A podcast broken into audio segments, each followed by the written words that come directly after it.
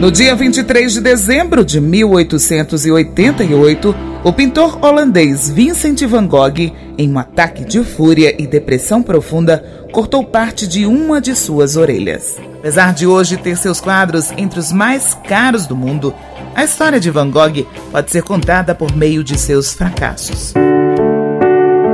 Nascido em março de 1853, ele começou a pintar aos 17 anos, seguindo a sugestão do irmão mais novo, Theodorus. Morou em Paris, onde conheceu muitos artistas como Toulouse-Lautrec, mas Van Gogh era considerado um pintor menor.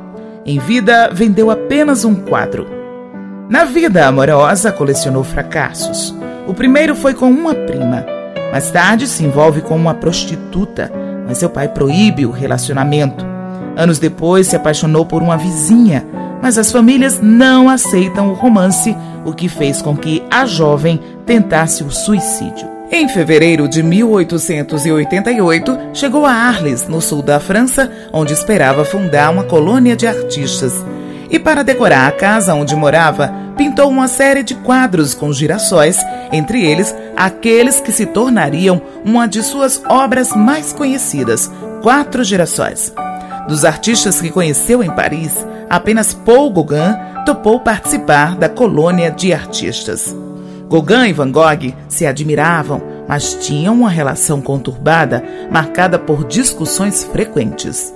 No dia 23 de dezembro de 1888, após uma discussão, Van Gogh segue Gauguin e o surpreende com uma navalha, mas não machuca. Transtornado, Van Gogh corta um pedaço de sua própria orelha direita, a embrulha em um lenço e entrega a uma prostituta. Em seguida, retorna à sua casa e vai dormir, como se nada tivesse acontecido.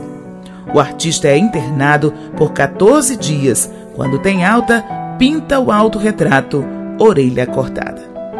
Em 1889, aos 36 anos, é internado em outro hospital em Provença, uma região com muitas plantações de trigo e vinhas, que se transformavam na principal fonte de inspiração e que marcaram nova mudança de estilo. As pequenas pinceladas evoluíram para curvas espiraladas. Um pouco melhor de saúde, foi morar numa pequena cidade francesa, onde produziu em pouco tempo cerca de 80 quadros. No entanto, a depressão volta a se agravar e no dia 27 de julho de 1890, Van Gogh se mata com um tiro no abdômen. História hoje, locução Márcia Dias, pesquisa e redação Lígia Maria, sonoplastia Messias Melo.